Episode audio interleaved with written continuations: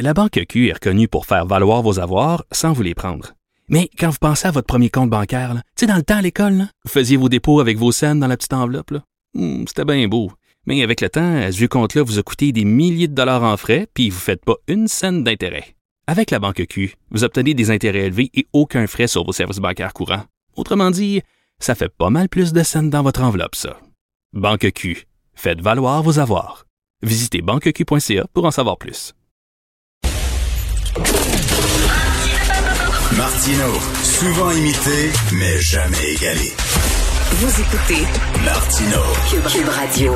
Alors moi, je suis chroniqueur, mais je suis un grand lecteur de chroniques aussi parce qu'on s'améliore en lisant des bonnes chroniques. Et des fois, ça, ça m'arrive, je, lis une chronique puis je dis, ah tabarnouche que j'aurais aimé ça de l'écrire, celle-là. Maudit que je suis jaloux. Et ça m'est arrivé samedi. Euh, Claude Villeneuve a écrit une chronique que je trouve tellement bonne. Un confinement social sur le confinement au Québec et surtout sur le couvre-feu qui n'ose pas dire son nom. Euh, Claude est avec nous. Salut Claude.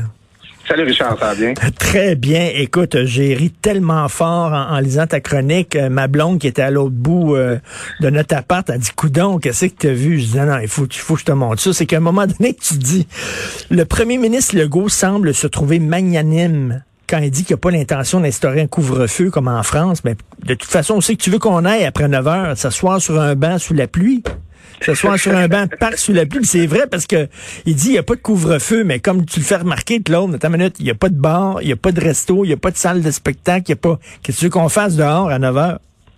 Ben c'est ça, à un moment donné, euh, bon, mon point, c'est qu'il faut nommer un chat un chat, dire les choses telles qu'elles sont. C'est Ben que oui. euh, de, François Legault, Christian Dubé, Dr Arruda, on peut dire qu'on n'est pas en confinement présentement, que là, les gens peuvent aller dans les centres d'achat, puis euh, que les gens peuvent aller travailler. La vérité, c'est que tout ce qui est lié à la vie sociale, à la socialisation, voir nos amis, voir notre famille, consommer de la culture, aller dans les restaurants, ben tout est fermé présentement pour beaucoup de gens, euh, par exemple, moi je prends mon cas, moi ça, va, ça se passe très bien mon confinement, moi. Euh, Richard, j'ai une PlayStation à la maison, je suis abonné à Netflix, à Crave, à School. Euh, mais la vérité, c'est que je sors pas, puis je suis dans la même situation, même maudite situation qu'en avril. Il y a des gens pour qui c'est plus difficile, les retraités, les personnes âgées, les personnes qui vivent seules. Euh, alors moi, je, euh, je, je, j'en suis même pas encore à remettre, à, à- je remets pas en question le bien fondé des décisions, mais je veux juste qu'on les appelle de la manière dont elles s'appellent pour vrai. Mais c'est ça, appeler un chat un chat. Là. Tu, tu cites Albert Camus, mal nommer les choses, c'est ajouter au malheur du monde. Là. Et, euh, et- et euh, au début de ta chronique, tu dis la première condition pour que les gens consentent aux directives de la santé publique qu'on leur impose, c'est de pas leur donner l'impression qu'on les prend pour des épais. Tu trouves que le gouvernement prend les gens pour des épais ces temps-ci? Ben, euh, euh, pour ça, j'ai mis la nuance, ça va donner l'impression. Moi, je, je, je présume la bonne foi. Là. Je pense que euh, quand euh, le docteur Horacio Arruda dit on n'est pas en confinement, euh, bon, il s'appuie des- sur la définition là, un peu qui est celle de l'OMS. Là. On parle, quand on parle de confinement, ça va être un confinement économique où tous les magasins sont fermés un petit peu. Bon, euh, bon, même en avril, c'est pas ça qu'on a connu. Il reste encore des commerces d'alimentation, tout ça. Mais sur l'autre bord, moi, j'ai consulté le dictionnaire. Euh, euh, le, dictionnaire historique de la langue française de, de, de- de Robert. Et un confinement, c'est se limiter à un espace euh, concret ou abstrait. Euh, C'est-à-dire, tu peux être confiné mentalement. hein. on en connaît, hein? on on partira pas là-dessus.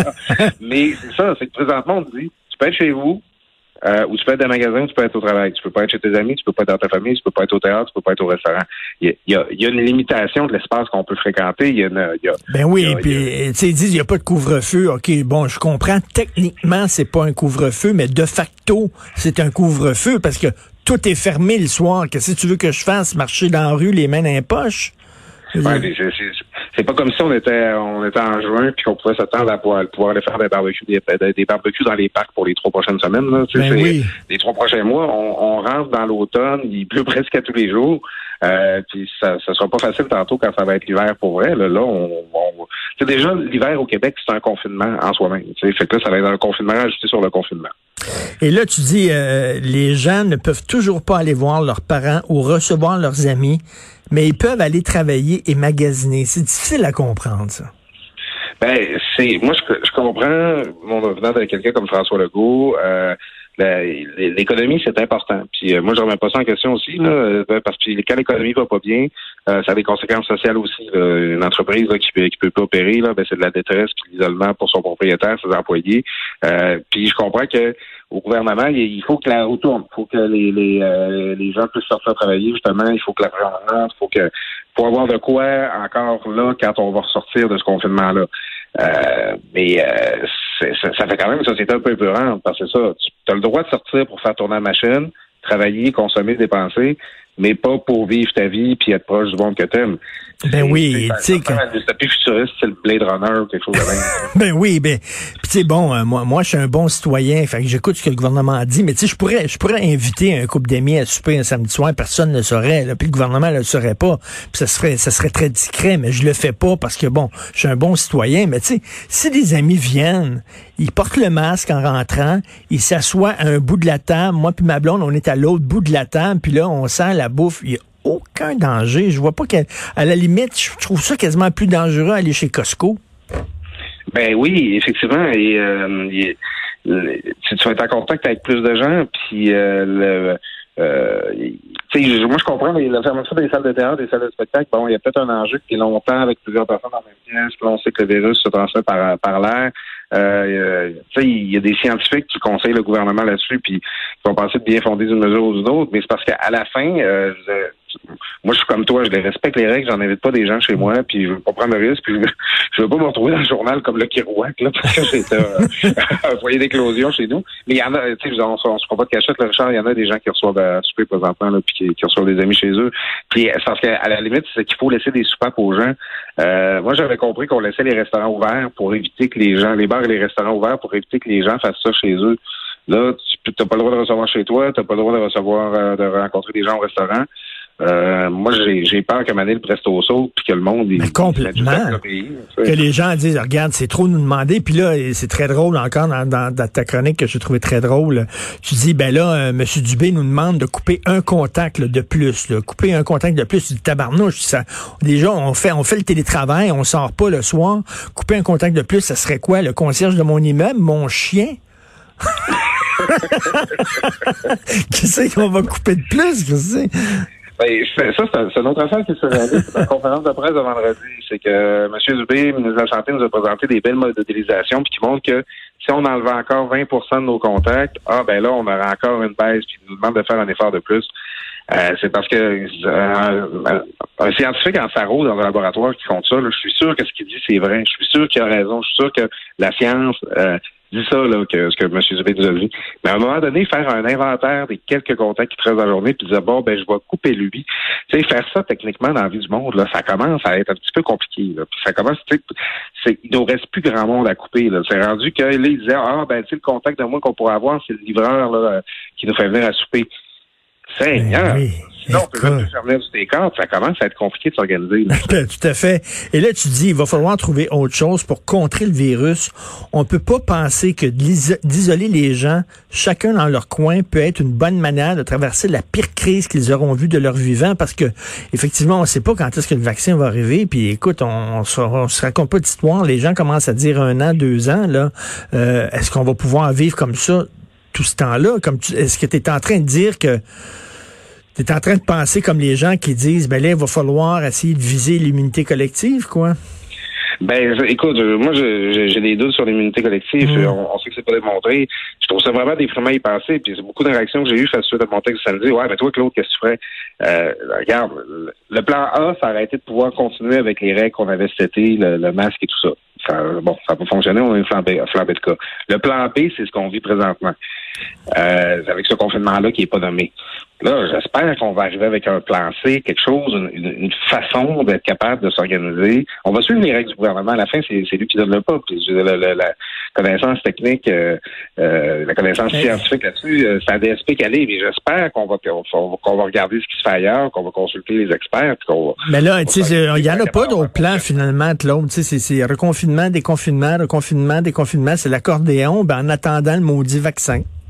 Oui, mais euh, c'est parce que là, l'autre problème, c'est que la docteure Mylène Rouen, la DSP de Montréal, disait l'autre jour que c'est dangereux de, jouer au yo-yo. C'est dur de confiner les gens, les déconfiner, les reconfiner. À chaque fois, t'en, perds quelques-uns. Dans, dans, le processus, on, on, on, va vouloir avoir quelque chose de plus stable. Puis moi, j'ai vraiment peur que le gouvernement place stabilise son curseur sur le confinement actuel. Puis je suis pas sûr que c'est socialement soutenable pour une période. Là. On l'a fait en, avril, mai, juin. C'était quasiment, c'était quasiment le fun. On se disait, oh, c'est excitant, on vit quelque chose d'historique, on se mobilise, les arcs-en-ciel, let's go. Mais je pense pas que ce soit soutenable sur le long terme. Non, non. Puis euh, en même temps, comme tu dis aussi, euh, socialement, on n'est pas tous égaux face au confinement. Les gens qui sont pauvres, qui ont beaucoup d'enfants, qui vivent dans un trois et demi, euh, qui ont peut-être pas aussi non plus de compte internet. C'est pas tout le monde qui a internet haute vitesse. Là. pas évident pour eux autres. Ben moi, j'habite un quartier populaire que tu connais, euh, Charles et Moilou. oui. Euh, tu sais, moi, dans mon quartier, il y a des organismes là, qui tiennent des cafés rencontres. C'est, euh, trois fois par semaine, là, les gens qui vont là, ils prennent un café, puis ils se voient entre eux. C'est des gens en situation de pauvreté, des gens qui ont des, des, des problèmes de, santé mentale. Euh, ces deux organismes-là, je pense à la Chaumine et à Relais d'Espérance. Pour te donner une idée, ben, présentement, il n'y en a pas de café rencontre. Ces gens-là, ils sont privés de leur vie sociale. C'est des gens isolés, probablement sur euh, la sécurité du revenu, peut-être dans des HLM. Moi, je les vois sur la rue, là. Euh, c'est du monde qui parle tout seul, là, sur, euh, tout seul sur leur backpack sous la, sous la pluie. Oui. J'en vois pour vrai, là, ces temps-ci. Puis, c'est inquiétant là, ce qu'on mm. est en train de se faire vivre comme société. Et je citais le philosophe français le Bernard-Henri Lévy dans une de mes chroniques qui dit ben il faut, on dit tout le temps, il faut, euh, il faut parler aux experts, il faut écouter les experts, mais il n'y a pas seulement des experts en santé publique, il y a des psys aussi qui sont des experts, il y a des euh, professeurs aussi qui sont des experts, il y a des économistes aussi qui sont des experts, puis il faut prendre en considération l'avis de tous ces experts là aussi lorsqu'on prend une décision. Ben, absolument. On, l'a eu, les pédiatres euh, qui, qui, craignent qu'on soit en train de sacrifier une génération. Euh, c'est difficile pour les adolescents présentement. Puis il y a beaucoup de gens qui ont trouvé que les pédiatres avaient exagéré en disant en parlant d'une génération sacrifiée. C'est peut-être vrai, c'est peut-être exagéré. Mais les gens qui se targuent de suivre la science puis de, de, de, de s'informer sur la pandémie à travers des, publications savantes et tout ça. moi, je, faisais beaucoup ça depuis la pandémie. Je passais beaucoup trop de temps le soir à lire des articles. C'était pas très bon mon sommeil. Mais si tu écoutes la science quand elle dit Hey, on a une pandémie, c'est dangereux, tu devrais l'écouter aussi quand elle dit Hey, nos jeunes sont vulnérables, faut s'en occuper. Ben oui. C'est la science aussi là. Les, psychologues, les pédiatres sont aussi des scientifiques, puis il faut aussi, euh, faut aussi les écouter. Cela dit, entre toi puis moi, Claude, on n'aimerait pas être à la place de M. Legault non plus. Ça doit être extrêmement difficile à gérer. Là.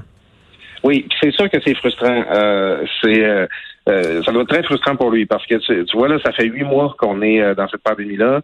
Encore aujourd'hui, moi, je, bon, je, je, pourrais en faire un papier ça aussi. Il y a encore des longs délais dans certains cas pour avoir des tests ça peut paraître niaiseux, mais mettons qu'il faut que tu gardes ton petit à la maison, là, parce qu'il faisait il y avait deux symptômes, genre un nez qui coule puis de la fièvre, là. Mm. Euh, puis il faut que tu le faire tester avant de le remettre à l'école. Ben, si t'attends 4, 5, 6 jours pour avoir ton résultat, ben là, t'es, toi, t'es confiné à la maison avec ton enfant, tu sais.